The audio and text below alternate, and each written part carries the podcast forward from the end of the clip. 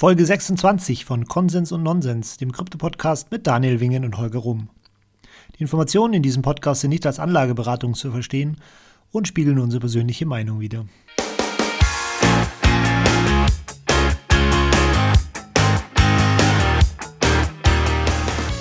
Herzlich willkommen zu Konsens und Nonsens. Hallo Daniel, Servus. Hallo Holger, grüß dich. Ja, du, das Jahr nähert sich langsam dem Ende zu und äh, falls du dich äh, nicht dran erinnerst, wir haben vor einem Jahr haben wir Prognosen abgegeben, was denn so in Bitcoin und Kryptowelt äh, dieses Jahr so alles passieren wird, äh, gemäß unseren Vorstellungen. Ich kann mich noch grob dran erinnern, aber ich kann mich tatsächlich nicht mehr genau an meine Prognosen erinnern, die ich damals abgegeben habe. Ja, ich schon, weil ich habe sie mir jetzt gerade angeschaut und ich kann dir nur so viel verraten, die waren echt unglaublich schlecht. Deine oder meine? Ähm, tatsächlich unsere waren wahrscheinlich sogar noch am besten, irgendwie komischerweise, aber die aus der Community waren echt verdammt schlecht. Und das ist nämlich auch genau das, was wir heute durch, äh, was wir heute machen, zum Teil. Wir gehen und durch, über unsere Prognosen für dieses Jahr einmal durch. Und ich schlage vor, dass du meine Prognosen ratest und ich äh, rate deine Prognosen und dann schauen wir Klingt mal. Klingt gut. so machen wir es. Genau. Also, dann fang mal du an. Ich würde sagen, ich habe ich hab dir gerade den Link geschickt. Äh, lies, lies mal die Prognose vor und dann sagst du deine Meinung dazu. Also, der Holger hat vorhergesagt für dieses Jahr, dass Kryptowährungen als, äh, Kryptowährungen als Bezahlsystem verlieren weiter an Bedeutung. Das kann bedeuten, dass zum Beispiel Dash weiter verliert. Roger Ver hört auf, Bitcoin Cash zu pumpen, das Lightning-Netzwerk stagniert und Payment-Provider müssen dicht machen. Ja, ich würde sagen, da ist was dran, oder? da ja. ist tatsächlich was dran, Holger. Hast du gar nicht mal so falsch gelegen, vor allem ja, wenn genau. man sich so aktuelle Tweets anschaut, so äh, auch von, von großen Hedgefonds-Managern und ähm, auch was sie in den Nachrichten sagen oder auch von Makroanalysten, die halt Bitcoin ja wirklich als, als Store of Value hoch in den Himmel loben und auch sagen, man muss damit gar nicht zahlen können. Ja, also das ist das andere, dass es sozusagen das andere mehr als Bedeutung gewonnen hat, aber ich, ich, ich glaube halt auch, dass es sich jetzt immer mehr und mehr durchsetzt, dass man eigentlich Kryptowährungen als Bezahlsystem nicht unbedingt braucht, weil man kann seinen Wert darin speichern und wenn man dann kaufen oder mit Bitcoin was kaufen möchte, dann könnte man es theoretisch auch über PayPal machen, was ja auch PayPal diese Woche angekündigt hat, dass man in Zukunft auch mit PayPal, doch, doch, doch, doch, haben sie ja, aber das ist doch Bullshit, was du jetzt gerade schon wieder sagst. Nein. Dass man seinen Wert in Kryptowährungen speichern kann. Ja, Sorry. jetzt kommst du wieder mit nur Bitcoin. Oh, geil. Ja. Da waren wir direkt schon mal hier am Anfang, ja, ja, okay. äh, muss ich schon mal sagen, Nonsens-Alarm Nee, ist nicht an. Nonsens, weil... Das ist Nonsens. Nein. Vielleicht du kannst doch nicht über fünf bis zehn Jahre deinen Wert in Kryptowährungen Bis jetzt speichern. Schon. Bis jetzt schon, kein nee, es Problem. gibt außer Bitcoin noch keine Kryptowährung, die zehn Jahre am Start viel, ist. Nee, fünf, aber fünf. ja, okay. Okay, äh, hat, hat mit den ganzen okay, sagen äh, mal so, wir machen die vor jetzt, Ethereum machen, entstanden sind, der super funktioniert. Jetzt, du äh, machst jetzt, äh, okay, volle Punktzahl, halbe Punktzahl oder komplett daneben? Ich würde sagen, ähm, du hast da, da könnte man dir tatsächlich volle Punktzahl geben, wobei natürlich Roger Ver aufhört, Bitcoin Cash zu pumpen. Ja, Lightning das Network stagniert, bin ich ehrlich gesagt, ja. Dash verliert weiter, hat weiter verloren. Ja, definitiv. Ähm, ähm, Lightning Netzwerk stagniert, würde ich jetzt nicht sagen. Ja, doch, stagniert eigentlich schon, ja, stimmt ja. schon. Also vielleicht bis auf Roger Ver da muss man sagen, da hast du daneben gelegen. Ja, das, war, das waren ja Beispiele, was das bedeuten könnte. also volle Punktzahl, komm. Okay. Man so, dann kommt drum. deine erste. Immer mehr Menschen werden realisieren, dass der Wert von Kryptowährungen vor allem durch das Horten entsteht und nicht dadurch, dass es zum Bezahlen verwendet wird. Also es geht in dieselbe Richtung. Ja.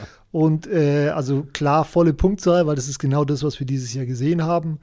Äh, mit MicroStrategy und Stripe, äh, Square und äh, wie sie alle heißen und mhm. die ganzen äh, Makro-Investoren und so weiter, die jetzt auf Bitcoin auf einmal aufspringen. Genau das ist passiert. Wobei ich natürlich, wenn ich noch heute korrigieren könnte, würde ich natürlich nicht mehr den Wert von Kryptowährungen sagen, sondern den Wert von Bitcoin. Du, du hast echt gesagt, dass der Wert von Kryptowährungen. ja. Jetzt kommt's mir erst. Ich muss, ich muss mir noch mal das durch anhören von letztem Warte, ich slap mich gerade selbst.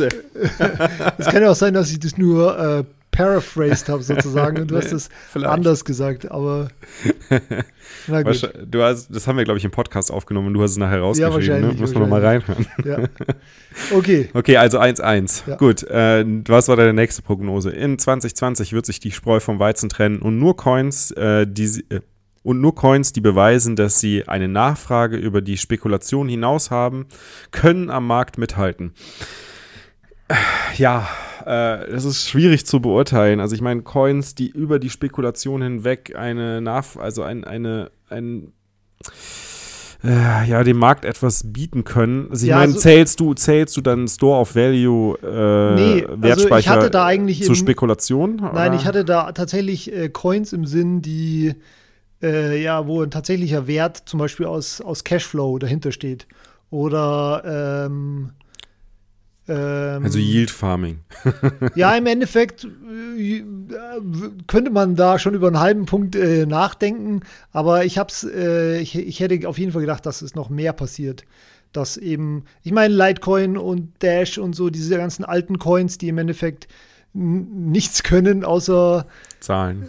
Genau, äh, die haben schon verloren und so ein bisschen sind schon so Coins wie äh, ja, BNB zum Beispiel ist schon weiter vorne, Uniswap und die ganzen DeFi, Yield Farming Dinger könnte man argumentieren, aber ich, ich würde es nicht so sagen, wie Was ich mir das XRP? eigentlich vorgestellt also ich würde nicht sagen, äh, dass, ich das, dass das so eingetroffen ist, wie ich mir das vorgestellt hatte, als ich die Prognose gemacht habe. Also ich würde maximal mir einen halben Punkt geben, aber ich möchte ihn natürlich nicht beeinflussen.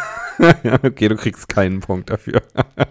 nee, weil ich, also mal ganz ehrlich, ich glaube, äh, da würde ich jetzt echt keinen Punkt für geben, weil ja, okay. äh, es wird nach wie vor spekuliert ohne Ende und äh, es ist nicht klar zu erkennen, ja, dass da irgendwie recht. sich die Spreu vom Weizen getrennt hat. Ja, ähm, außer recht. vielleicht bei Bitcoin, aber ähm, alles andere also was da pumpt, teilweise ähm, ohne Sinn und Verstand. Nee. ja, hast recht, hast recht. Okay. So, die nächsten zwei müssen wir zusammennehmen. Die nächsten zwei war eine war von dir und eine von mir. Und zwar die von dir war die Erkenntnis, dass Ethereum zentralisiert und dadurch nicht zensurresistent immutable ist, wird sich immer mehr durchsetzen und zum Beispiel DeFi-Produkte werden darunter leiden. Wohingegen ich gesagt hätte, DeFi-Produkte werden boomen in 2020. Ja, interessant. Ich würde sagen, der erste, der erste Part, ähm, die Erkenntnis, dass Ethereum zentralisiert ähm, und dadurch nicht so zensurresistent und immutable ist, wird sich immer mehr durchsetzen. Der Part könnte man wahrscheinlich sagen. Nein, nein. Ich, hallo, da haben wir letzte Folge drüber gesprochen. Du hast mir sogar zugestimmt. Ja, schon, aber da hat sich nichts geändert in diesem Jahr, wo man sagen könnte, das ist jetzt mehr geworden dieses Jahr es ist, also man könnte, ja gut, es kommt auf, wahrscheinlich darauf an, in welcher Community du dich hier bewegst. In der Ethereum-Community hat es wahrscheinlich nicht zugenommen, in der Bitcoin-Community ja. diese Wahrnehmung, ähm, hat diese Wahrnehmung deutlich mehr zugenommen. Ähm, ja, okay. Kann man diskutieren. Äh, bei DeFi lag ich natürlich vollkommen falsch und du richtig. es okay. hat keine Auswirkungen auf DeFi gehabt und äh, DeFi ist völlig to the moon gegangen und ja. da hast du absolut recht gehabt. Ja. Also bei dir voller Punkt, volle Punktzahl, ganz klar. Jetzt kannst du entscheiden, ob du mir einen halben gibst oder gar ja, keinen. Ich würde dir, nee, ich würde dir auch nicht einen halben geben. Das nicht mal einen halben, nee, was? Sorry. Nee. Du, dabei Bitcoiner hatten wir doch einen Konsens in der letzten Folge. Ja, ja, ja. Zu dem Thema. So, Na gut, muss ich das hinnehmen. Da steht also, also 2-1 für dich, ja? Ja, und das ist ein bisschen gemein, weil jetzt kommen nur noch Prognosen von mir. Das heißt, ich kann nur noch Punkte machen. Ach so, aber, okay. Ähm, ja, liest du mal weiter. Ja, gut, okay. Dann schauen wir mal, dann können wir die Punkte gar nicht zusammenzählen. Aber nee. ähm, Facebook lieber wird 2020 entweder gar nicht starten oder nicht wie ursprünglich angedacht. Ja, würde ich sagen, volle Punktzahl. Yes, Glückwunsch, aber ähm, äh, man muss dazu sagen, im Januar habe ich jetzt heute gelesen, eventuell geht es an den Start. Also gerade noch. Oh, endlich. ja. Aber nicht in der ursprünglichen Form, also nicht in der äh, angedachten Form wie Ja, wahrscheinlich auch nicht, genauso eigentlich so. trotzdem. Wenn es bei Bitcoin nicht eine starke Price Rally bis nahe an das All-Time-High gibt, dann werden in 2020 eine eindeutige, dann, werde es, nee, dann werden wir in 2020 eine eindeutige Miner-Kapitulation sehen. Daher die Hashrate das heißt, wird nicht mehr das, das heißt, heißt, die Hashrate wird nicht mehr wie in den letzten zehn Jahren stetig nach oben gehen und wir werden uns um das Plateau von Oktober 2019 bewegen. Ja. Ähm, da würde ich sagen, null Punkte. Null ne? Punkte. Meiner Kapitulation für den Arsch. Okay, wir sind nahe am All-Time-High, aber man hat schon im, im Verlauf des Jahres gesehen, dass es überhaupt keinen äh, Trendabbruch bei der Hashrate-Steigerung gab. Es gab nur also, vor einem Monat den, den abrupten ja, Rückgang. Genau, aber das, ähm, das der ist hat nichts mit dem Trend zu tun. Nee, kein Trend ist zu erkennen, definitiv nicht. Nee. Also null Punkte. Null Punkte. Kannst du im letzten noch einen Punkt sammeln. Ende 2020 sind mehr als 10% aller ETH nach Ethereum 2.0 migriert, werden nach Ethereum 2.0 migriert sein und nehmen per Staking an der Validierung der Proof of äh, Stake Chain teil. Das ist natürlich jetzt schwer zu sagen, weil ähm, da dieser Prozess gerade am Laufen ist. Momentan sind wir noch nicht bei 10%. Nee, wir sind gerade bei um, ja, knapp äh, 1%. Ja. Äh, da muss ich dazu sagen, ich hätte nicht gedacht, dass das erst sozusagen am 1. Dezember der Fall sein wird. Und hatte gedacht, dann da läuft Staking schon ein halbes Jahr oder so. Im Nachhinein muss man froh sein, dass es überhaupt in 2020 gestartet ist und äh, jetzt ja auch am 1. Dezember startet. Aber es werden nicht mehr als ein Prozent jetzt zum Start äh, migriert sein. Insofern null Punkte. Sprechen wir gleich nochmal drüber, ne? Ja, genau. Über Ethereum 2.0, den Start, reden wir gleich nochmal. So, das waren unsere Prognosen. Ich denke, äh, ich finde ich find die gar nicht so schlecht. Also also, aber vielleicht nur, ja, les, gehen wir mal über die Community-Prognosen, weil da sind schon ein paar Kracher dabei. Ja, okay. Du also, hast dir schon ein paar rausgesucht. Ich, ne? ich, ich lese es nicht alle vor. Die kann man auf äh, blockchaincenter.net auf der Seite sich nochmal anschauen. Kryptowährungen Prognosen 2020. Ähm, so, die ersten, okay, hier sind ein paar Bitcoin-SV-Prognosen vom äh, einer aus unserer Telegram-Gruppe, äh, notorischer BSV-Fan, die waren alle komplett daneben. was, was mit den IOTA-Prognosen? Ja, kommt gleich. Also jetzt nehmen wir erstmal die von Patrick, weil der Patrick bei uns aus der äh, Community äh, ist, aus der Telegram-Community übrigens kommt rein.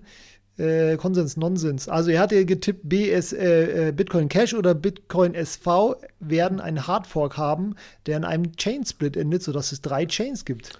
Recht gehabt, bam. Hat er recht gehabt. So, er hat aber leider noch drei andere Prognosen abgegeben und die anderen kein Ethereum 2.0 in 2020. Naja, aber da, da lag er gar nicht mal so Gar falsch. nicht so verkehrt und außerdem dachte er, er wusste nicht, dass es in drei Phasen abgeht und ähm, er dachte halt komplettes Ethereum 2.0, aber das war ja auch nie angeplant. Ja. Okay, dann es werden zwei verschiedene Leute, die behaupten, sie werden Satoshi auf einer Bühne eine Debatte halten, auch nicht passiert. Bitcoin-Dominanz auf CoinMarketCap wird auf über 90 Prozent steigen. Auch nicht auch ganz. Nicht. Ja, gut. Aber ich meine, es sind auch so viele Shitcoins dazugekommen, ja. das ist auch unmöglich. So, dann nehmen wir jetzt gleich auch den Arminator aus unserer. Der ist eigentlich ziemlich ruhig geworden in der, Co ja, der ist wirklich ruhig geworden, stimmt, ja. Genau, aber er hatte getippt, äh, was die Dominanz angeht. Ende 2020 hat Bitcoin 10% Dominanz verloren und liegt unter 60%. Das ist tatsächlich sogar ein bisschen näher dran an der Wahrheit. Mhm. Aber Bitcoin hat natürlich an Dominanz zugelegt in 2020 und nicht verloren. Nein? Insgesamt zugelegt. Nee, die waren bei 70 Anfang des Jahres. Echt? Ja. Da sieht man mal, wie sehr du in der Bubble lebst. Das ist ich Wahnsinn. lebe echt in der Bubble. Aber so weißt du, deswegen, deswegen messen wir nicht mehr diese Dominanz, weil ja, warum soll Bitcoin Dominanz verlieren, wenn äh, Tether 10 ja. Milliarden Dollar druckt? Ja, also es macht, macht, keinen Sinn. Sinn. So, aber gut, wir wollten ja die CoinMarketCap-Dominanz nehmen. Oh, jetzt okay. Yannick aus unserer Telegram-Gruppe. Lightning benutzt, besitzt den größten Market Share im Micropayment-Bereich gegen Ende 2020. Ja, ich ja, weiß nicht, wie groß der, Market, äh, der Micropayment-Bereich überhaupt ist. Vielleicht stimmt es sogar. Würde ich nee. jetzt mal, nee, glaube ich nicht, weil Micropayment, man muss tatsächlich sagen, Micropayment ist ja alles so zwischen, zwischen 5 und 50 Dollar oder 85 ja, Dollar. Okay, das ist äh, definitiv nicht der Fall. Ähm, Im Nano-Payment-Bereich vielleicht, aber ja. selbst da schwierig zu sagen. Aber was ist mit, mit Arminators äh, Vorhersage? Bitcoin verliert einfach an Bedeutung und verschwindet langsam, ja, aber sicher. Komplett daneben. Komplett daneben. Dann Jetzt, haben wir zweimal die Prognose, IOTA wird 2020 von der Ob Ob Object Management Group, OMG, standardisiert. Auch nicht passiert. Der erste Kleinstaat wird BTC zur akzeptierten Zweitwährung erklären. Was heißt akzeptierte Zweitwährung? Nee, also ich meine, du das kannst, glaube ich, in Japan deine, deine Steuern mit Bitcoin bezahlen oder nicht? Nee, weiß ich nicht. Könnte Aber vielleicht sagen, Iran hat es offiziell zur Zweitwährung erklärt. Durch das, ja, ich glaube nicht. Das kann man nicht sagen. Das ist die Zentralbank mit großer Sicherheit so, die, die Voraussage kam hortet. von Gerd aus der mhm. Telegram-Gruppe. So, jetzt haben wir eine äh, äh, Vorhersage von dem größten IOTA-Schill in unserer äh, Telegram-Gruppe, der From From. Äh, mindestens ein Big Player bringt einen Worldwide IOTA Use Case heraus. Also Real World Adoption. auch komplett daneben. Leider auch kein Punkt, nee. Paul aus der Telegram-Gruppe. Bitcoin wird eine krasse 51%-Attacke haben. Jetzt frage ich mich, wie er darauf gekommen ist. Check das ist ja interessant. Nicht. Also ich meine, das ist ja, also okay, bei einem, bei, bei ganz vielen Bitcoin-Forks kann ich mir das vorstellen, aber bei Bitcoin selbst interessant. So, die nächste ist relativ gut oder sehr gut, das ist der Philipp Mattheis, ähm, Wirtschaftsredakteur ähm, oder Journalist. Das große bullische Ereignis ist natürlich das Halving. Wenn nicht gleichzeitig irgendein Satoshi oder Whale seine Bitcoin-Reserven auf den Markt schmeißt, wird sich das Angebot verknappen. Gleichzeitig wird Trump bis zu den Wahlen alles dafür tun, dass viel Liquidität in den Markt fließt, um den Aktienmarkt bis zu den Wahlen im November zu stützen. Krass. Noch Krass. ist Bitcoin vor allem mit Risikokapitalinvestments korreliert. Insofern sind Niedrigzinsen, QE-Programme und boomende Wirtschaft bullisch für Bitcoin. Ich tippe auf Kurse zwischen 15.000 und 20.000 Euro bis Ende 2020. Also würde ich sagen, volle Punktzahl. Da könnte sagen, man sogar sagen, zwei fünf, Punkte. Fünf Punkte. ja, fünf so. Punkte sogar. Nicht schlecht. Ja. Nicht schlecht, ja. Sehr, sehr gut. so, das waren die äh, Prognosen aus der Community. Jetzt haben wir noch diverse Twitter-Prognosen. Da kann ich jetzt auch nicht alle vorlesen. Komm mal, Markus müssen wir wenigstens äh, vorlesen. Ja, kommen wir gleich dazu. Warte kurz. Ähm, deutsche Banken bieten ab Q3 2020 die Möglichkeit, Kryptowährungen zu verkaufen, verkaufen und zu verwahren. Ja, haben wir ja schon. Also es gibt die schon, eine oder andere Bank definitiv. Gar nicht ja. schlecht. Ja. Also es sind zwar eher kleinere Banken bisher, so die großen Banken natürlich noch nicht. Ja. Aber ähm, definitiv ja. Ist gegeben. Von wem IOTA war das? Ah, okay. das war äh, Twitter-Handle, den ich nicht vorlesen kann. Yay2. Yay hoch 2. Ja, okay. Yay hoch 2. Äh, dann Tobü. IOTA Core Design wird erfolgreich sein. Fight me. okay, Fight verloren. so, ähm, Brauchen wir nicht mal fighten. okay, meine Glaskugel verrät mir weitere Lightning-Implementierungen von Exchanges. Hoffe auf Kraken. Wir werden die ersten staatlichen Digitalwährungen sehen, mehr und mehr DeFi-Zugfahrer und damit vielleicht eine kleine Steuerdebatte. Lightning hm. gab es noch andere? Ich glaube, Kraken ist dabei, oder? Kraken weiß ich nicht. Ähm, ich glaube nicht. Also zumindest ja, okay. haben sie nichts öffentlich also, bisher dazu gesagt. Bitfinex war ja letztes Jahr schon, der ja. hatte auf weitere gehofft. Also, ähm, ja gut, Bitfinex arbeitet ja daran, Tether auf Lightning zu bringen, ja. was ich ziemlich spannend finde. So, mein werter Bruder hat gesagt, hallo, meine Prognose ist, dass 2020 irgendein Land beginnt, die Dollarreserven zu verkaufen und seine eigene Währung mit Bitcoins oder Ähnlichem zu stabilisieren weil sie dem Dollar nicht mehr trauen. Leider, ja, leider, man, leider nein. Okay, doch, da könnte man tatsächlich sagen, hat er wahrscheinlich, wir wissen es nicht hundertprozentig, aber es könnte er mit, mit Iran könnte er recht haben. Ja. Und tatsächlich eventuell auch äh, mit der Türkei. Das stimmt. Also ja. wir wissen es nicht. Wir wissen es nicht hundertprozentig, aber es gibt auf jeden Fall Indizien dafür, dass er recht haben könnte, ja. Den äh, ähnlichen äh, Prognose hat auch bitcoinready.de abgegeben. Der erste Staat gibt, äh, gibt bekannt. Und was eigentlich mit Venezuela? Ja. Könnte man auch noch so in diese ja, Kategorie ja, mit reinnehmen, ja. Der erste Staat gibt bekannt, dass er begonnen hat, einen Teil seiner Reserven in Bitcoin zu verwerieren. Okay, das er hat nicht bekannt gegeben. Also das nee, ist bekannt ist es definitiv nicht, ja. So, Markus, so, Markus. aus dem 21. äh, das Bitcoin-Tief, das absolute Bitcoin-Tief 2021 ist ein Bitcoin. Richtig? ja, recht gehabt. Bitcoin hoch ist ein Bitcoin. Recht gehabt. Zwei Punkte, Markus. Hex-Scam überholt IOTA-Scam. Weißt du was? Hat auch recht gehabt. Er hat recht gehabt. Ja. Also je nachdem, nach welche, nach welche Messung man macht, äh, aber Hex war auf nicht auf CoinMarketCap und CoinGecko, weil die einfach Hex nicht gelistet mhm. haben. Aber wenn du tatsächlich den, äh, Aber von der Marktkapitalisierung die komplette Marktkapitalisierung nimmst, waren sie irgendwie auf Platz 9 oder so. Krass. Kurzzeitig. Also äh, Respekt, Markus. Auch wenn ich weiß, dass alle deine Prognosen nur Witze sind, damit du nichts falsch sagen kannst. Der war richtig. Fab the Fox schreibt den Chicken Standard. Ähm, Fab, da musst du ihn noch ranhalten. ist nicht passiert. Ist, glaube ich, so ein Insider auch gewesen. Ja, ja. Der Gigi gründet Satoshis Jünger, eine Band oder eine Religionsgemeinschaft. Also, ähm, ich würde sagen, das ist, auch wenn er sie nicht so genannt hat, aber der Gigi ist schon so eine eigene Religionsgemeinschaft. er hat sie 21 genannt. ja, genau. ähm, Craig Wright adoptiert Christoph Bergmann, okay. okay, der ist gut. Dennis Reimann überholt Rockstar Death of GitHub. Das, muss ich das müssen wir jetzt echt mal nachprüfen, ja, aber ich glaube, das ist unmöglich. ja. Ich glaube nicht, dass das möglich ist, aber also ähm, schauen wir mal. Überbrück mal, ich tu mal hier schnell äh, schauen. In was denn überhaupt? In Commits oder was? Oder? Vermutlich, würde ich mal sagen. ja, scheiße, da habe ich jetzt keine Zeit, da irgendwie, also da gibt es wahrscheinlich irgendein Ranking, wo ich nicht weiß, wo ich schauen muss. Okay. Schauen wir mal, was beim, beim Fab the Fox, was hat der gesagt? Die, die ist ja die, die, oh. liebsten, die liebsten Kollegen von 21. Genau. Der Fabio hat gesagt, die Value of Bitcoin schlägt riesige Wellen. Hätte sie auch Hätt. gemacht. Hat sie auch, hat theoretisch. Sie auch. Äh, also ich meine, sie hat Wellen geschlagen, aber leider nicht in dem Umfang, wie ich mir das vorgestellt hatte. Ja. Ja, weil sie ja leider digitalisiert werden musste. Genau. Auf und so, Apricot Media erweitert das Sortiment. Ja, der hat gute Arbeit dieses Jahr geleistet, glaube ich. Ja, aber ordentlich erweitert, ja. ja. Zwei der Zwei jetzigen, der jetzigen Top, Top 10 Coins verschwinden von der Bildfläche. Also aus den Top 10 ja, ja von der Bildfläche der nicht. nicht. Nee, definitiv nicht. Allgäu Krypto zu Gast bei Markus Lanz. So, dann haben wir jetzt hier mal ein paar Kursprognosen. Einer Blocktype sagt Bitcoin Ende 2020 auf 25.000 Dollar. Fabio Bossi sagt, Dash überholt Litecoin auf CoinMarket Cap. War das nicht kurzfristig nein. mal so? Nein. Nee? Nein, nein, nein. Okay, dann ich gucke ja zu selten auf CoinMarket Hans Fischer sagt, Bitcoin schätze ich Q2 bis Q3 auf 45.000.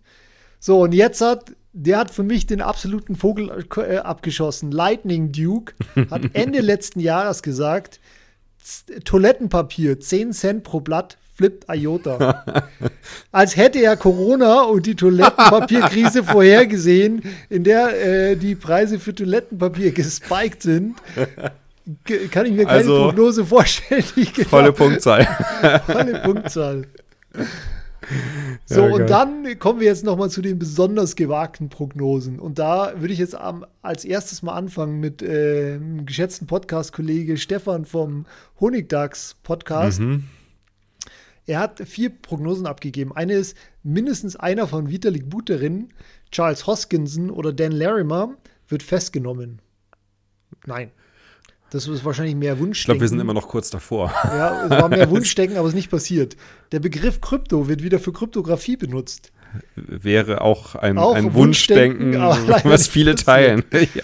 Kryptowährungen wird ein Anachronismus. Man redet nur noch von Bitcoin. Wiederum ja. Wunschdenken. so, und die letzte, die hätte tatsächlich wahr werden, sei, werden können. Taproot mit Schnorr wird aktiviert.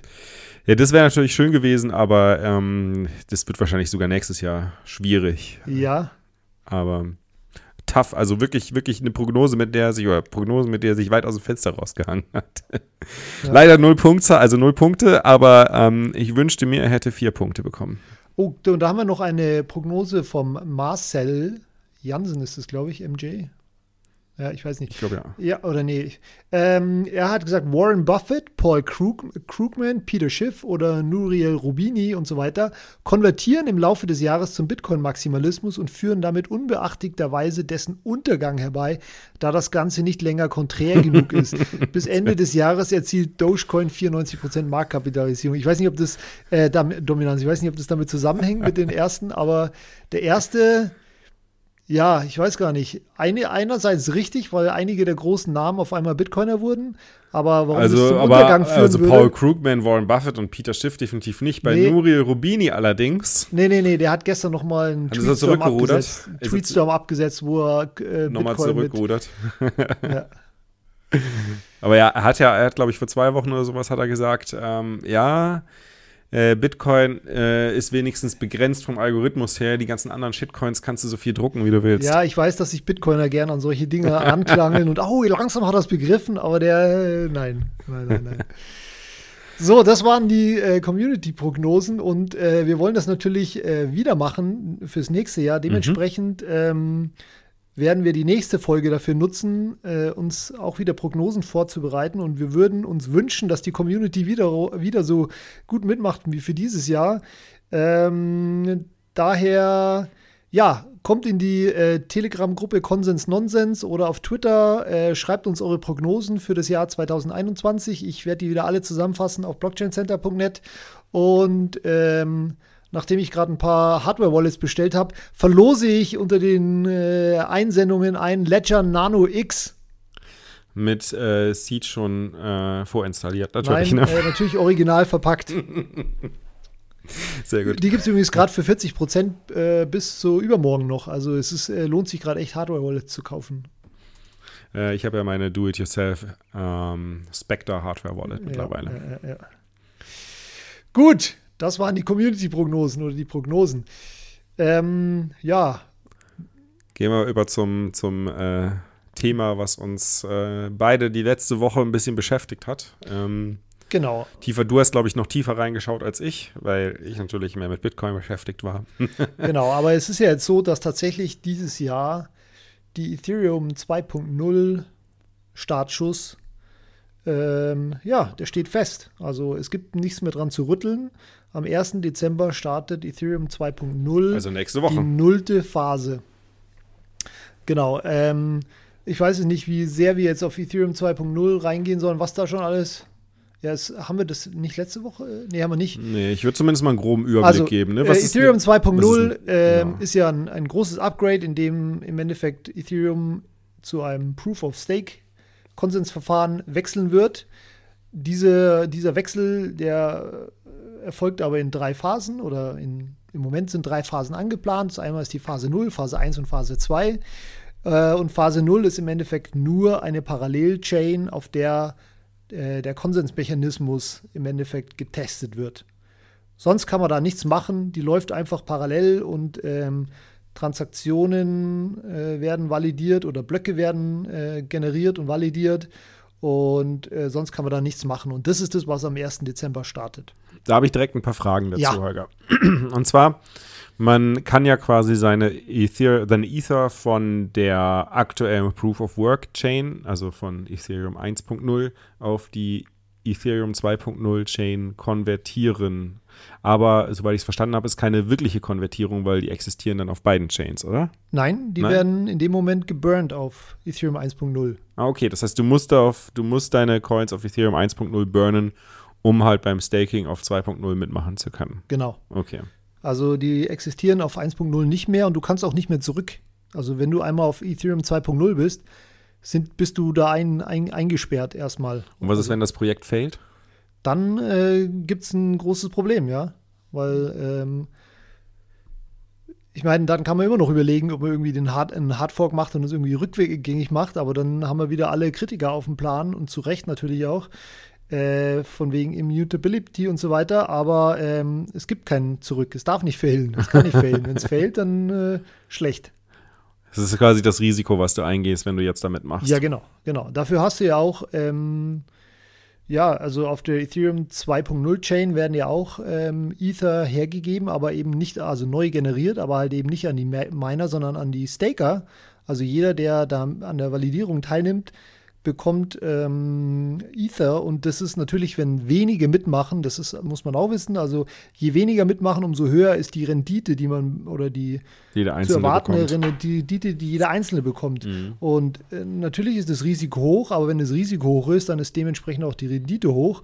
Und mehr Leute machen es und äh, ja, theoretisch sollte sich da irgendwie so ein Marktgleichgewicht äh, einstellen, dass ähm, ja, Risiko und Rendite einigermaßen äh, sich dann die Waage halten. Aber sind dann die Anzahl, also sind die, die Coins, die auf äh, Ethereum 2.0 geissued werden. Ähm, also ich meine, die Issuance passiert ja auf Ethereum 1.0 parallel auch weiter. Ne? Ja. Das heißt, äh, die haben, die sind beide gleich viel wert. Das sind, ist quasi die gleich, das gleiche Asset, aber eigentlich ja nicht, weil es ist ja, es läuft ja auf unterschiedlichen Chains. Das heißt, das da könnte ja schon eigentlich ein, sich ein separater Marktwert ähm, Denke ich ehrlich gesagt auch. Bilden. Also es gibt welche, die sagen, das müsste eigentlich der gleiche Marktwert sein, aber ich glaube nicht, dass das der gleiche Marktwert ist.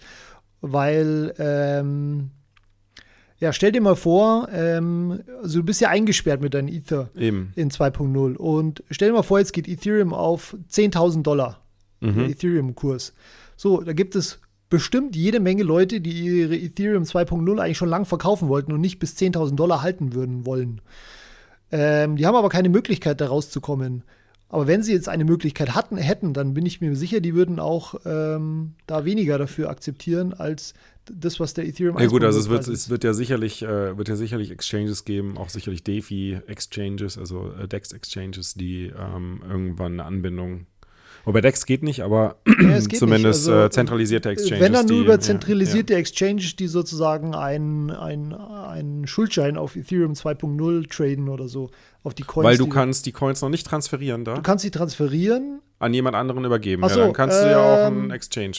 Nee, nicht mal das. Doch, das das.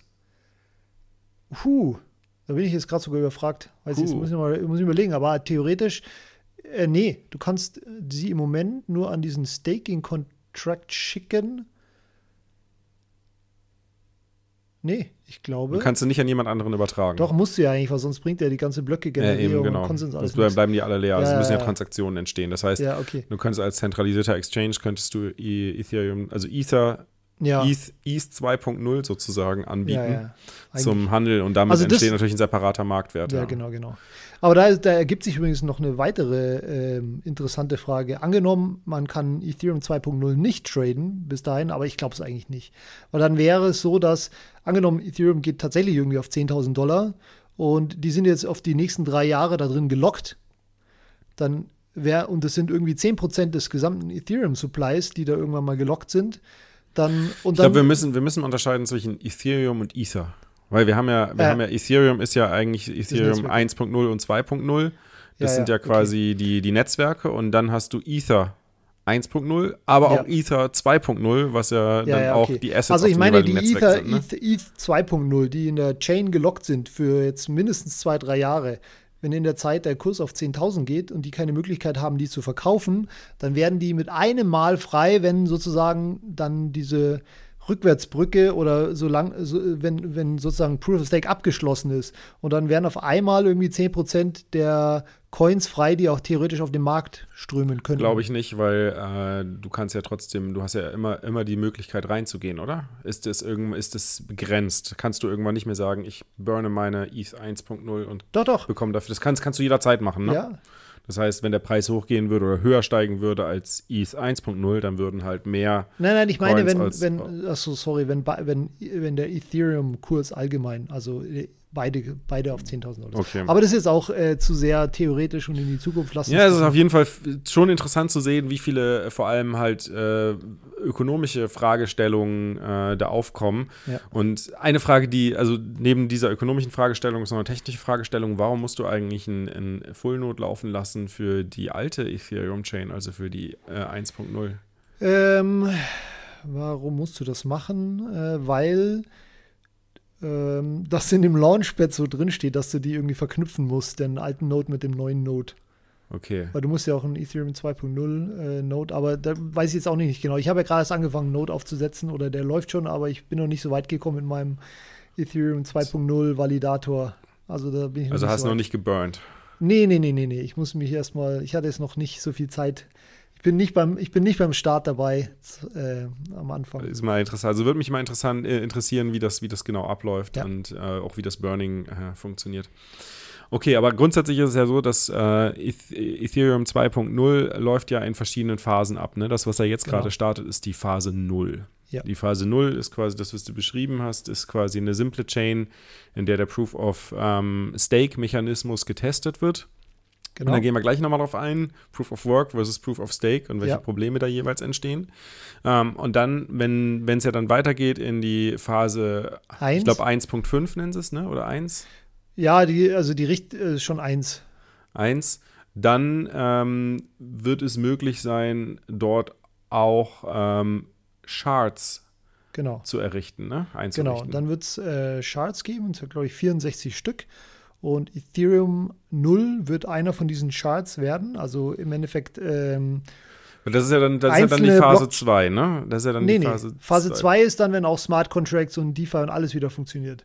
Das ist Phase 2. Das ist ja, das soll ja zuerst funktionieren, bevor äh, die alte Chain als äh, Chart-Chain integriert wird. Zumindest soweit ich das verstanden habe. Also erst ist quasi Charts zu ermöglichen und dann Smart Contracts und dann zum Schluss wird erst, ganz zum Schluss wird erst das die Ethereum 1.0 Chain wird der Proof of Stake ersetzt.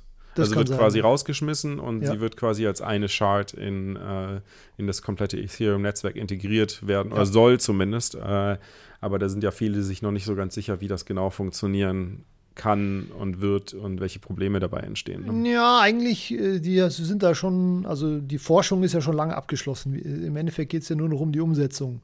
Also es ist nicht so, dass sie sich das jetzt noch erst überlegen. Die Detailfragen müssen. sind noch offen. Nee, die sind auch nicht mehr offen. Also nee? es sind nur noch die, ähm, ja, es muss halt äh, programmiert und äh, getestet werden. Wobei es ist ja nicht so, dass ähm, die jetzt gewartet haben, bis Phase 0 startet und jetzt fangen sie an mit Phase 1 zu programmieren, sondern das läuft alles parallel. Ähm, Und also es gab keine offenen Forschungsfragen mehr, wie man sowas dann macht und so weiter. Aber natürlich in der Praxis ist es dann immer noch mal ein bisschen schwieriger alles oder anders. Wie, wie siehst du ähm, mit diesem Upgrade Ethereum als äh, Konkurrenz oder kann sich Ethereum dadurch wieder konkurrenzfähiger ähm, machen gegenüber den ganzen anderen neuen äh, Smart Contract Plattformen, die da entstanden sind, die ja auch, von denen ja auch viele auf Proof of Stake laufen. Also wenn wir zum Beispiel mal Polkadot uns anschauen oder, ähm, ja. oder auch natürlich Tron. Ja, also äh, du kannst nicht alle Proof of Stake äh, Chains in einen, in einen Topf schmeißen, weil äh, Polkadot oder ähm, Cosmos, die sind äh, anders als Tron oder von mir ist EOS, mhm. weil das große Problem und warum Proof of Stake jetzt so lange bei Ethereum gedauert hat, ist ja nicht, dass Proof of Stake ist ja ein altes Konzept und jeder äh, ist, ähm, also ist ja bekannt, wie das geht und es funktioniert ja auch bei EOS, also es funktioniert in Anführungsstrichen bei Tron.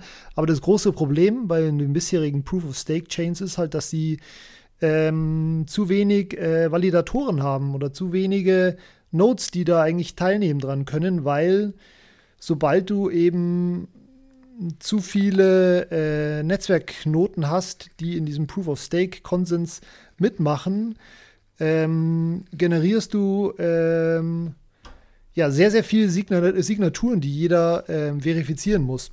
Mhm. Und deswegen haben alle anderen Proof of Stake Chains bis jetzt immer darauf gemacht, äh, oder sind da dann irgendwie nur 21 Validatoren oder ein paar wenige, die das alles können. Und Ethereum wollte halt diesen Kompromiss, Kompromiss nicht machen, sondern die wollten ja eigentlich äh, auch Zehntausende äh, Validatoren ähm, ähm, genehmigen oder wollen, dass da dabei sind, um die, eben die Dezentralität nicht zu gefährden. Also es wird quasi Und, nicht über die Anzahl definiert bei, bei Ethereum, sondern du kannst, jeder kann, kann quasi äh, Validatoren werden, aber du musst halt eine bestimmte Mindestmenge an genau. Ether staken. Ne? Genau, du musst diese 32 Ether staken und ähm, aber ist es halt nicht begrenzt wie die anderen, wie viele das sein können. Wir hatten jetzt zum Beispiel in diesem äh, mit Dasha Testnetz, mit Dollar geschrieben, ich weiß gar nicht, wie man es ausgesprochen wird, aber ähm, da gab es schon 70.000 Validatoren. Und man muss sich ja vorstellen, jedes Mal, wenn irgendwie äh, ein Block vorgeschlagen wird,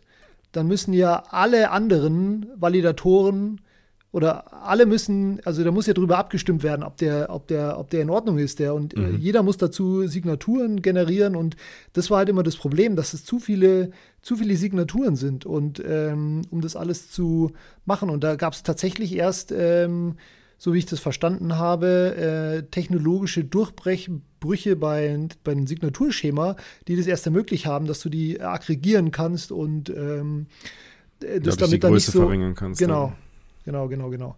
Und deswegen hat das alles ja so lange gedauert. Es war einfach vorher noch nicht mal so wirklich möglich. Also so wie sich das Vitalik vielleicht 2015 ausgedacht hat.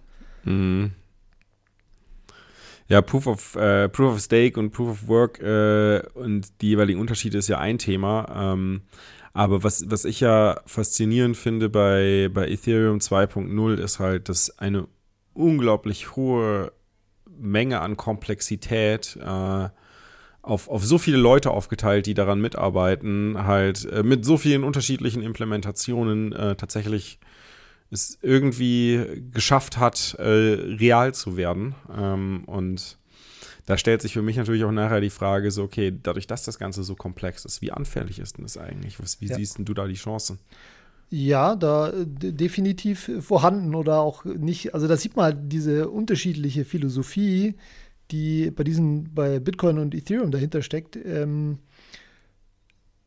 also es ist halt wirklich teilweise so, Ethereum move fast and break, break things so ungefähr. Sie versuchen mhm. natürlich nichts zu brechen, aber dies, diese Komplexität, die ist natürlich nicht zu äh, unterschätzen. Und ja, die Chance für Fehler und äh, Bugs und so ist definitiv gegeben. Und ähm, ja, ich habe irgendwann die Woche habe ich irgendeinen Tweet, Tweet gelesen, da hat er, da, da ging es im Endeffekt darum, dass er gesagt hat, okay, Bitcoin ist es halt wichtig, dass ich, ähm, dass, dass es jetzt funktioniert und nicht kaputt gehen kann, so mhm. ungefähr. Und äh, ich glaube, das hat sogar Vitalik gesagt. Und ähm, bei Ethereum möchte halt langfristig langfristig ein ähm, irgendwann mal eine stabile, solide irgendwann Basis eine sta haben. stabile äh, Basis haben. Und wenn es bedeutet, dass wir jetzt irgendwie schnell iterieren müssen und Sachen irgendwie nochmal ändern müssen, Mhm. dann ist es, äh, ist es halt so. Und das ist natürlich komplett andere Herangehensweise. Aber ja, also ich, ich würde mir auch genau überlegen, ob ich jetzt beim Ethereum 2.0 Staking mitmache und da riskiere, dass ich die 32 Ether äh, nie wiedersehe oder was, äh, die gehackt werden oder sonst irgendwas. Naja, gut, ich meine, äh, wenn du jetzt halt äh, in Form von Geld denkst, dann ist ja eigentlich jedes, jede Art und Weise, Wert außerhalb von Bitcoin zu speichern oder beziehungsweise zu transferieren, ja schon das Risiko ist zu verlieren. Von daher ähm, kannst du jetzt auch ruhig in ETH 2.0 gehen. Also da sehe ich jetzt irgendwie vom Risiko her nicht mehr so einen großen, großen Anstieg. Du vielleicht, ja. Ja, es ist, es ist halt einfach so. Ich meine, das ist ja das, was, was du gerade auch gesagt hast. Bitcoin ist halt äh, das Minimum Notwendigste an Komplexität, ähm, um es halt einfach zu. Ich meine, Bitcoin ist halt einfach so simpel gestaltet. Es ist so, so einfach gehalten.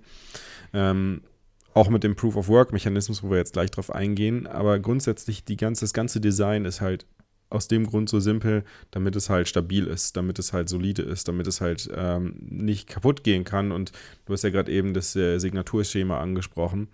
Bei Bitcoin werden halt nur Signaturschemen verwendet, die halt schon seit Jahren, seit, seit Jahrzehnten ähm, erfolgreich äh, im Einsatz sind, während hingegen äh, bei Ethereum halt äh, Signaturschemen zum Einsatz kommen, die erst vor kurzem entwickelt wurden und äh, eventuell vielleicht noch, wir wissen es nicht, äh, noch irgendwelche Angriffsvektoren beinhalten, die noch nicht entdeckt wurden.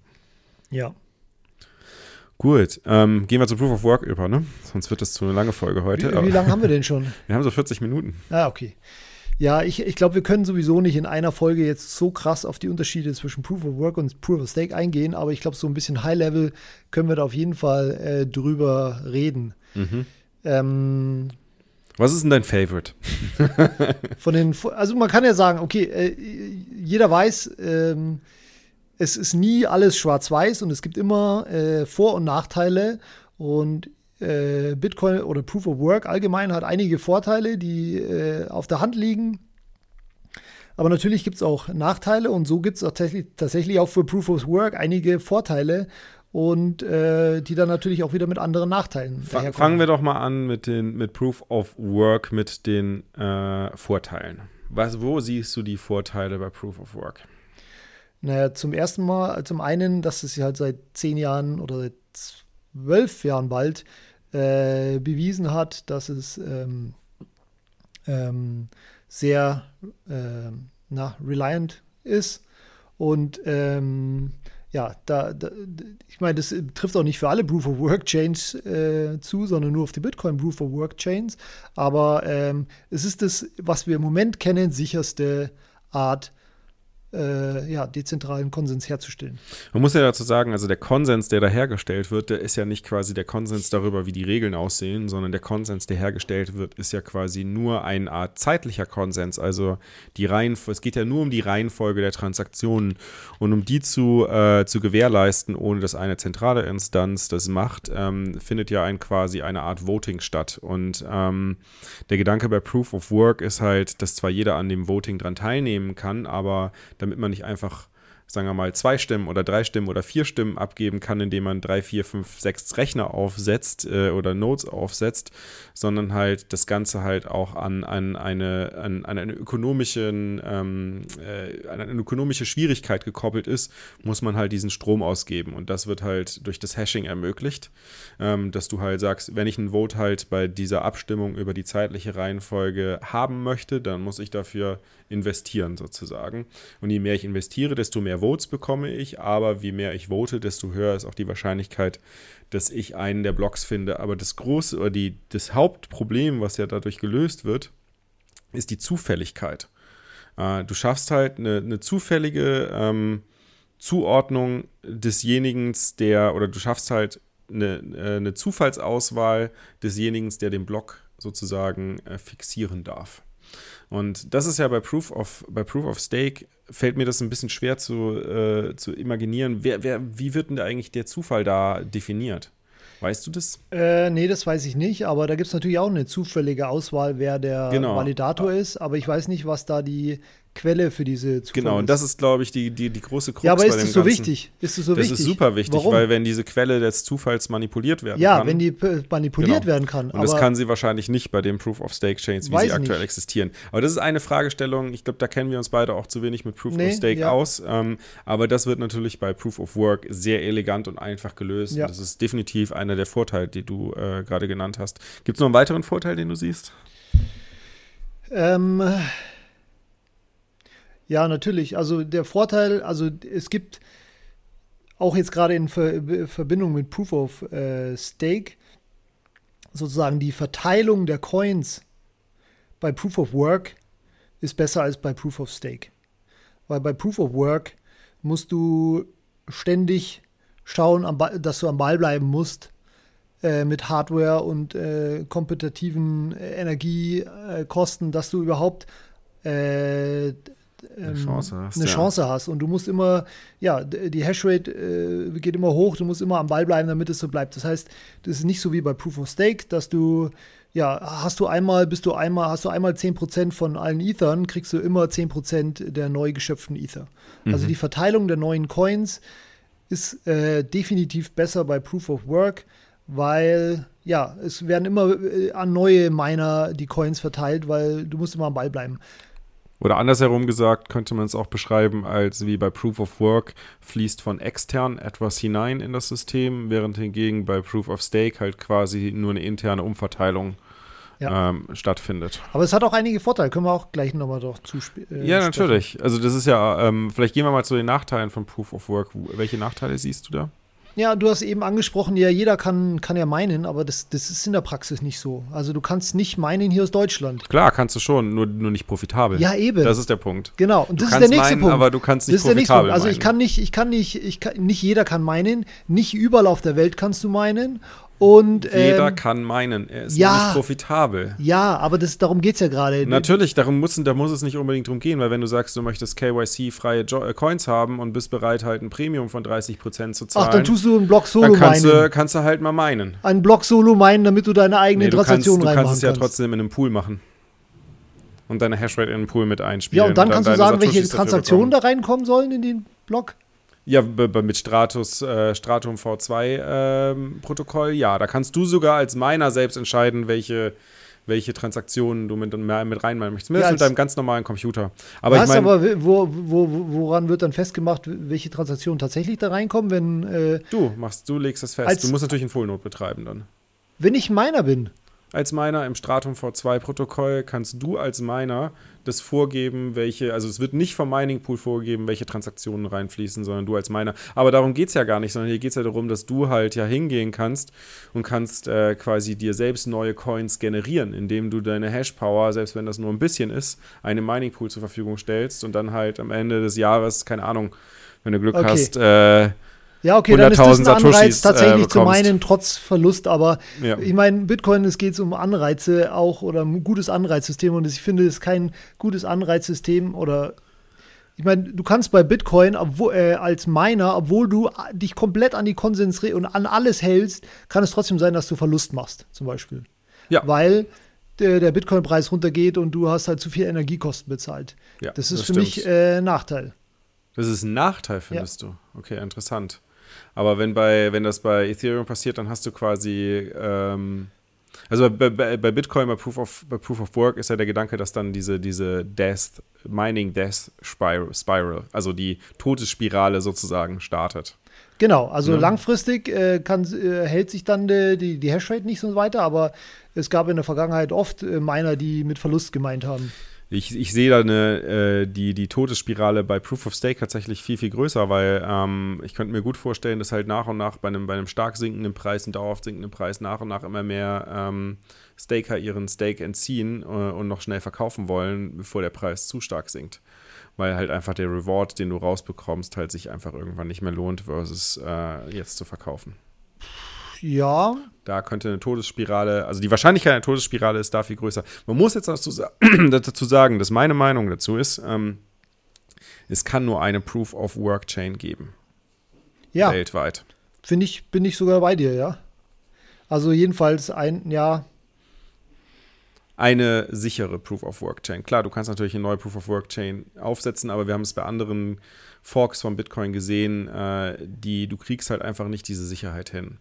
Ja. Ja, nee, klar. Gut. Ähm, was ist denn bei Proof of Stake der Vorteil? Lass mich noch einen Nachteil okay. von äh, Proof of Work. Äh, der den, Energieverbrauch. Nein, den, den würde ich noch gar nicht mal ansehen. Nicht? Natürlich ist aber das, das, ist das, was viele ja, sagen. Ja, aber ich weiß, jetzt, ne? ich weiß. Aber das ist gar warum, nicht das, Warum ist das für dich kein Nachteil? Ja, weil dann kommen wir in eine Diskussion wieder und die, die, die möchte ich gar nicht anfangen. Natürlich wäre es schön, ja, weil das ist äh, hypothetisch im Moment noch. Wäre schön, wenn wir die gleiche Sicherheit hinbekommen würden, ohne diese Energie zu, äh, zu einzusetzen. Aber da, selbst da würden ja einige Bitcoiner sagen, nee, Bitcoin ist gut für die Umwelt, weil es fördert erneuerbare Energien und so weiter. Das geht mir jetzt zu tief rein in die Diskussion. Die, einige Bitcoiner, das bin glaube ich nur ich. ja.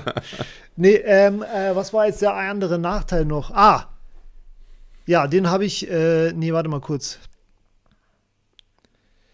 Ähm, ich wollte noch einen Nachteil von Proof of Work sagen. Kann man ja nachher tweeten.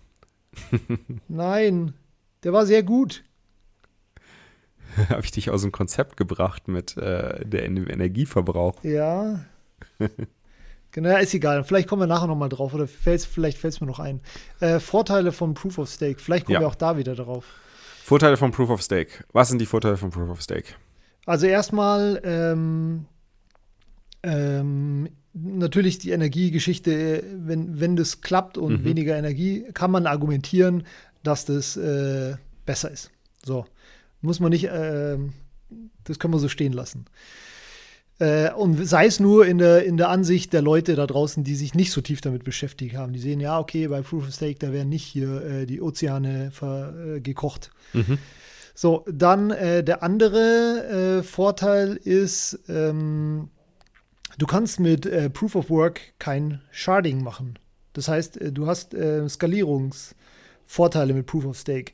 Also Proof of Stake, äh, die, die Skalierungsvorteile, die du mit aktuellen Proof of Stake Chains hast, wie EOS und so weiter, die kommen nur daher, dass halt äh, sozusagen es gibt nur wenige Validatoren mit riesen fetten Rechnern, die das machen und ähm, deswegen äh, skaliert es besser. Aber Proof of Stake alleine ist jetzt noch keine Skalierungs- mhm. Möglichkeit, aber eben durch Proof of Stake wird Sharding ermöglicht, was mit Proof of Work nicht möglich ist, weil ich dadurch die Sicherheit aufs Spiel setze, wenn ich verschiedene Chains habe, die dann mit nur einem Teil der Hashrate äh, vor sich hin die Blöcke bauen. Mhm. Genau, also deswegen macht Ethereum ja auch das ganze Theater, weil äh, sie skalieren wollen. Und, Und Shards einsetzen wollen. Genau. Genau. Was ist ein Nachteil vom Proof of äh, Stake? Äh, ein Nachteil, äh, ja, im Endeffekt alle, wo ich gesagt habe, also gerade die Verteilung der Coins kann man mhm. dafür äh, ähm, argumentieren, dass es bei Proof of Stake nicht so ideal ist, weil sozusagen die, die schon die Coins haben, die können sich auf ihren Coins äh, ausruhen und bekommen immer mehr. Wobei immer mehr stimmt auch nicht. Es stimmt ja nur, solange, äh, solange es halt eine, eine Subvention gibt. Ne? Also solange es halt genau. eine Subvention gibt, wenn, wenn wirklich dann nur noch aus den reinen Transaktionsgebühren die, der Reward bezahlt wird, dann hast du ja ein in sich stabiles System. Ja, aber die, die, auch die werden ja an die Validatoren bezahlt, die staken. Aber mhm. sagen wir mal so, es ist nicht so, dass du dann äh, äh, die Reichen kriegen immer, immer mehr, weil wenn du 5% von, von äh, dem Staking, äh, von den Staking-Einlagen heißt, dann heißt es ja auch nur, dass du 5% der äh, Gebühren bekommst. Und das heißt, dein Anteil erhöht sich ja nicht mit der Zeit. Mhm. Ich würde sagen, für mich der, einer der größten Nachteile von Proof of Stake ist ganz klar die Komplexität. Äh, du hast halt sehr, du baust halt sehr, sehr viele Mechanismen ein, um halt ähm, Betrug sozusagen und Angriff, also Betrug zu verhindern, Angriffsvektoren äh, wegzu ähm, radikalisieren, wegzu, wegzuschaffen sozusagen. Ähm, Problem ist halt bei Komplexität, und das habe ich ja bei, bei, bei einigen Tokens, die ich selbst designt habe, auch mal wieder gemerkt, wo es darum ging, Konsens zu finden über Staking-Mechanismen. Mit jedem zusätzlichen äh, Muster an Komplexität schaffst du halt auch gleichzeitig neue Angriffsvektoren und äh, versuchst dann immer wieder das neue Design neu aufzusetzen, um zu schauen, äh, wo kann ich halt noch einfacher machen, wo kann ich es noch einfacher machen, um halt äh, Angriffsvektoren halt zu verhindern durch Komplexität. Und das ist ähm, sicherlich nicht einfach und deswegen bin ich auch sehr gespannt, wie es, also ich habe mir es nicht an, genau angeschaut, wie der Mechanismus jetzt bei ETH umgesetzt wurde. Aber äh, das ist sicherlich ein Thema, was mich in den nächsten Wochen beschäftigen wird, äh, da mal näher reinzuschauen, weil da haben sich definitiv viele schlaue äh, Köpfe, viele Gedanken dazu gemacht und ähm, auch Angriffsvektoren von allen möglichen Perspektiven durchgespielt, um zu schauen, ähm, wie kann man das möglichst sicher gestalten. Hundertprozentige Garantie gibt es da natürlich nicht. Mir ist, mir ist mein Argument wieder eingefallen. Ja. Ähm, du meinst äh, einer der Nachteile von Proof of Work? Nein, das ist mir wieder entfallen. Nein. Aber ich kann dir noch ein anderes sagen, weil da bin ich jetzt gerade wieder drauf gekommen. Und zwar ähm, die Kosten einer 51%-Attacke mhm. sind bei Proof of Stake tatsächlich höher als bei Proof of Work. Mhm. Und zwar deswegen, weil ähm, man kann sich so vorstellen, bei Ethereum ist es ja so, also wenn ein Miner irgendeinen Blödsinn macht und 51% Attacke macht, so, dann wird er im schlimmsten Fall ähm, äh, weggeforkt oder beziehungsweise eine andere Chain überholt ihn dann wieder und dann hat er seine Mining-Kosten. Nicht, wenn er mehr als 51 Prozent dauerhaft hat. Ja, wenn er hat. Dauer, dauerhaft hat. Dann kann er immer die längste Chain produzieren. Ja, genau. Dann würde dann er aber irgendwann, angenommen, er würde dann irgendwann weggeforkt werden, weil das, äh, das Netz ja sagt, nee, hör mal zu, das ist nicht äh, die Konsensregeln, weil die Nodes sagen, okay, hör mal zu, der Miner macht Blödsinn, wir forken ihn jetzt weg. So, was hat er dann verloren? Dann hat er seine Energiekosten verloren. Nicht unbedingt, weil kommt auf an, unter welchen Bedingungen er weggeforkt wird. Vielleicht hat er auch gar nichts verloren. Ja, genau. Aber ähm, bei Proof of Stake äh, hast du ja das Slashing, wenn du da Blödsinn machst, dann verlierst du deine Einlage. Das ist quasi das, die Analogie wäre, jedes Mal, wenn Miner äh, bei Proof of Work Blödsinn macht, dann werden alle sein, sein komplettes Mining-Equipment mhm. äh, wertlos. Oder kann er in die Tonne treten. Dementsprechend ähm, ist es äh, von dem Aspekt eine 51%-Attacke ähm, tatsächlich äh, teurer bei Ethereum. Da habe ich nicht ganz verstanden, wieso das so der Fall ist, aber ich habe das Argument schon öfters gehört, von daher vertraue ich dir jetzt einfach mal. Also ohne Don't Trust Verify sage ich mal, okay. aber jetzt, jetzt kommen wir mal zum Schluss. Ähm, und vielleicht äh, möchte ich noch einen, Vorteil von Proof of äh, Stake einbringen, den ich da sehe. Und das ist, glaube ich, einer der spannendsten, weil ich sehe schon, dass halt ein Bedarf für Ethereum vorhanden ist. Es gibt halt einfach äh, bestimmte Dinge, die kannst du mit Bitcoin nicht umsetzen. Wir haben schon öfters darüber diskutiert, vor allem wenn es darum geht, halt die Kontrolle über Coins ähm, an, an neue äh, Stakeholder sozusagen zu übertragen. Also die, die, Stake die Kontrolle über Coins äh, trustless, ohne, Vertra ohne zusätzliche Verträge, die in der Außenwelt verankert sind ähm, oder eine Übergabe von Private Keys benötigen, halt trotzdem die Kontrolle zu übergeben. Das ist ja das, was wirkliches Programmable Money ist. Ähm, und das ist tatsächlich nur mit Ethereum möglich äh, und nicht mit Bitcoin. Zumindest nicht auf der, auf der, auf der, auf der Basisebene. Klar gibt es RSK und es gibt äh, andere Experimente auch auf Lightning-Basis, um sowas zu ermöglichen. Ähm, aber wirklich, wirklich möglich ist es bisher nur mit, mit Ethereum. Und wir sehen ja jetzt schon auch, wie viel ähm, Bitcoin auf die Ethereum-Blockchain rüberschwappt, sozusagen über ähm, bisher noch relativ zentralisierte Mechanismen, aber es gibt viele neue Ideen, das halt auch möglichst trustless zu gestalten. Und wenn diese Mechanismen ein bisschen weiter ausgefeilt sind, dann sehe ich einen ganz, ganz großen Vorteil im Proof of Stake, nämlich ähm, was halt möglich ist und was meines Erachtens auch mit großer Sicherheit passieren wird, ist, dass äh, Bitcoin als das Staking Asset quasi äh, verwendet wird. Also es wird einen Fork der Ethereum Blockchain geben einen Fork der Ethereum 2.0 Blockchain geben, in der äh, Bitcoin das Asset ist, was gestaked wird. Klar wird es auch weiterhin die alte Blockchain geben und auch Ethereum geben in dieser nicht geforkten Version, aber ich glaube, die geforkte Version mit Bitcoin als Staking Asset wird auf Dauer erfolgreicher sein. Ja, das ist ein äh, interessantes Gedankenspiel. Also als Fork kann ich es mir auch vorstellen. Also sicher nicht, dass das bei Ethereum irgendwann passieren wird, aber als Fork äh, es ist ein interessantes Gedankenspiel. Es wäre wär lustig, das zu beobachten, was da passiert. Ja, vor allem, wenn du dir überlegst, dass halt äh, bei vielen der DeFi-Produkten und anderen äh, Smart Contracts, die entstehen, halt Bitcoin, äh, also gerappte Bitcoins, trustless gerappte Bitcoins, wenn es es jemals geben wird, das als Problem Grundlage ist, verwendet werden, dann macht es natürlich auch Sinn, dass man sagt, man möchte die Gebühren in Bitcoin bezahlen. Und dann ja. kommt natürlich irgendwann der logische Gedanke, okay, dann stakest du halt auch Bitcoin, um halt als Validator aktiv zu werden. Das Problem ist ja, dass Ethereum eigentlich unforkable ist, weil eben du zum Beispiel diese ganzen DeFi-Dinge hast. Was machst du, also äh, wenn du Ethereum forkst, dann hast du ja zum Beispiel Alles die. Tether, Tether Token doppelt. Genau. Das geht aber nicht. Also muss sich Tether für eine Chain ent, ent, Genau. entscheiden. So, und ähm, ja, wenn, äh, wenn, dann wird sich dann entscheiden, welches, also äh, von dem Aspekt ist es eigentlich fast nicht möglich, dass zwei Chains mit den ganzen DeFi-Infrastruktur und so weiter äh, bestehen bleiben, sondern ja, dann. Die werden sich alle entscheiden müssen, genau. Genau. Und da wird es sicherlich welche geben, die entscheiden sich für die alte Chain, auf der es Eth- Ether gibt. Und dann gibt es äh, sicherlich welche, die sich für die neue Chain entscheiden, wo es kein Ether gibt, Ja. sondern alles auf Bitcoin läuft. Und klar, das werden natürlich die Smart Contracts sein, die auf äh, die viel mit Ether äh, zu tun haben. Die werden halt eher auf der alten Chain bleiben und die, die viel eher Bitcoin als Basis haben, äh, Rap Bitcoin als Basis haben, werden eher auf der neuen Chain sein. Ja. Also, ich, das kann ich mir gut vorstellen, dass es passiert. Ich glaube nicht, dass es eine große Verwerfung geben würde bei, Bitcoin, äh, bei Ethereum. Ah, ich habe jetzt noch einen anderen Punkt für Proof of Stake. Ich weiß es ehrlich gesagt nicht genau die Auswirkungen davon oder was das äh, kryptoökonomisch äh, für, bedeuten würde. Aber es ist ja so, dass du ähm, als, äh, als Staker im Proof of Stake setzt du ähm, die nativen Token aufs Spiel. Mhm. Und bei Proof of Work zahlst du die Energiekosten in Dollar. Das heißt, ähm, Aktuell ja, genau. kann sich auch ändern. Ja, aber das heißt, ich bin beim Proof of Stake, sind eigentlich die, die Incentives mehr aligned zwischen den äh, Stakern und äh, ja, dem nativen Asset darunter. Verstehst du? Nee, was ich meine? verstehe ich nicht.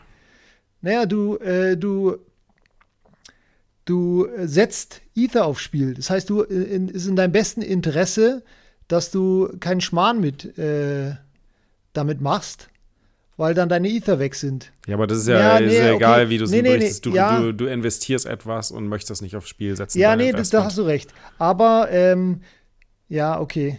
Ja, ich sage ja, ich weiß noch nicht genau, was es zu, was es zu bedeuten hat, aber auf jeden Fall ist es ein großer Unterschied. Doch, ich glaube nee, schon. das ist kein Unterschied. Doch, ich glaube schon, dass es einen Unterschied macht, dass du Du bei. gehst in beiden Fällen Risik, finanzielles Risiko ein.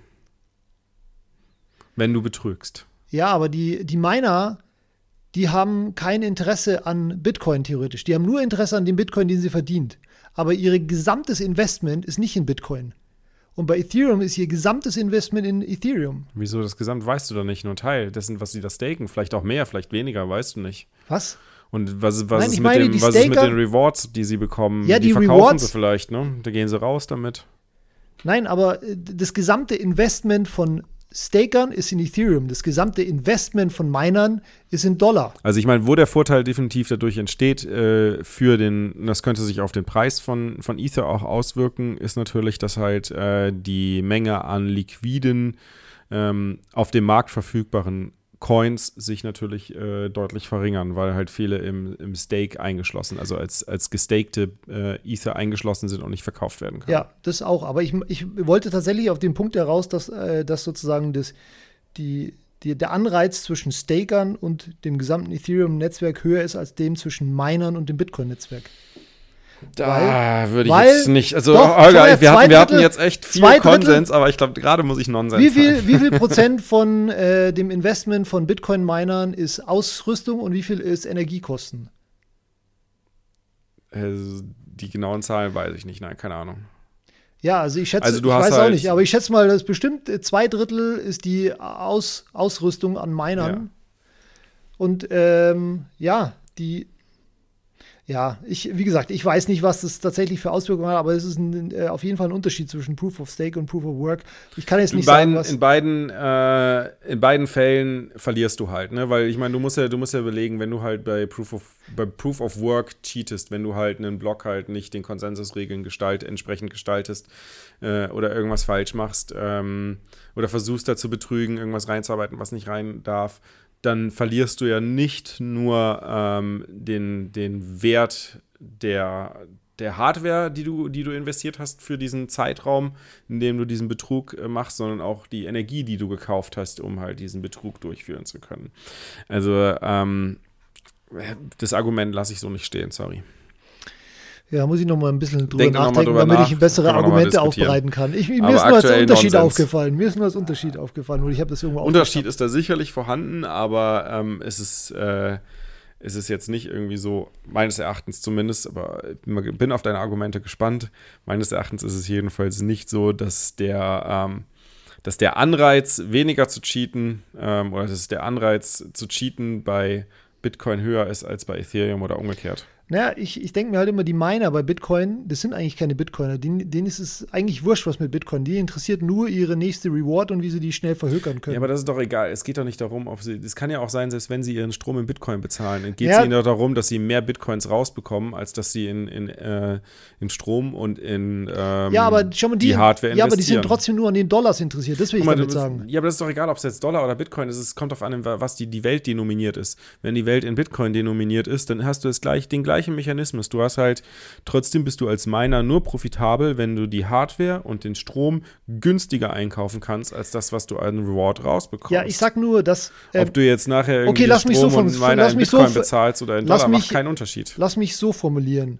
Äh, Im Ethereum Proof of oder in ähm, Bitcoin nicht, Proof of Work ja, musst du profitabel sein, um Nein, sind die Miner ist, ist ihnen der langfristige Erfolg, der langfristige Erfolg von Bitcoin ist ihnen scheißegal, bei Ethereum ist der langfristige Erfolg äh, den Staker nicht egal, weil sie Ethereum haben. Ganz im Gegenteil, weil du musst ja überlegen, ähm, also vor allem der mittelfristige Erfolg ist ja bei, bei, bei Bitcoin viel, viel wichtiger für die Miner als für die Staker bei Ethereum, weil die haben ein Investment geleistet in Hardware. Das ist richtig. Bei Ethereum kannst du jederzeit kannst ja, du sagen, richtig. ich withdraw meinen Stake und verkaufe ja, alles. Ja, deswegen sage ich der langfristige. Ja, aber selbst langfristig, so, das macht keinen Unterschied. Ich kann bei, bei, bei, bei Ethereum kann ich jederzeit hingehen und ich habe kein Investment. Okay, vielleicht Hardware, was ist das, 2000 Dollar? Nee, das so ist nichts. Das, das, ist nichts, ja, kannst du vernachlässigen. Das heißt, ich habe gar kein Investment, ich nehme nichts, ich nehme kein Risiko auf. Ja. Ich kann jederzeit auch das Staking lassen und die Coins wieder verkaufen. Ja, Während wenn ich sie dann noch Bitcoin, verkaufen kann. Ja, aber ich sage ja nur. Wie, wenn ich sie dann verkaufen kann? Na klar kann ich sie verkaufen. Ja, wenn halt, aber ich möchte sie jetzt Wenn sobald ich merke, verkaufen. der Preis droppt und es entsteht eine, eine Todesspirale, dann ja, ziehe ich die raus, dann ziehe ich sie raus und verkaufe sie. Punkt. Ich sag nur, bei, da, bei Bitcoin, da, bei Bitcoin, die Bitcoin-Miner haben immer Interesse am langfristigen Erfolg, weil nee. die in die Hardware investiert haben. Ja, die das haben ist mittelfristig viel, für mich. Ja. Den Bitcoin, den Bitcoin-Minern ist egal, was in zehn Jahren ist. Mit der, weil die Hardware dann irrelevant ja, ist. Ja, die ist genau. zwei Jahre. Zwei ja, Jahre dem, ist dem die Ethereum meiner, dem Ethereum Staker ist schon egal, was morgen ist.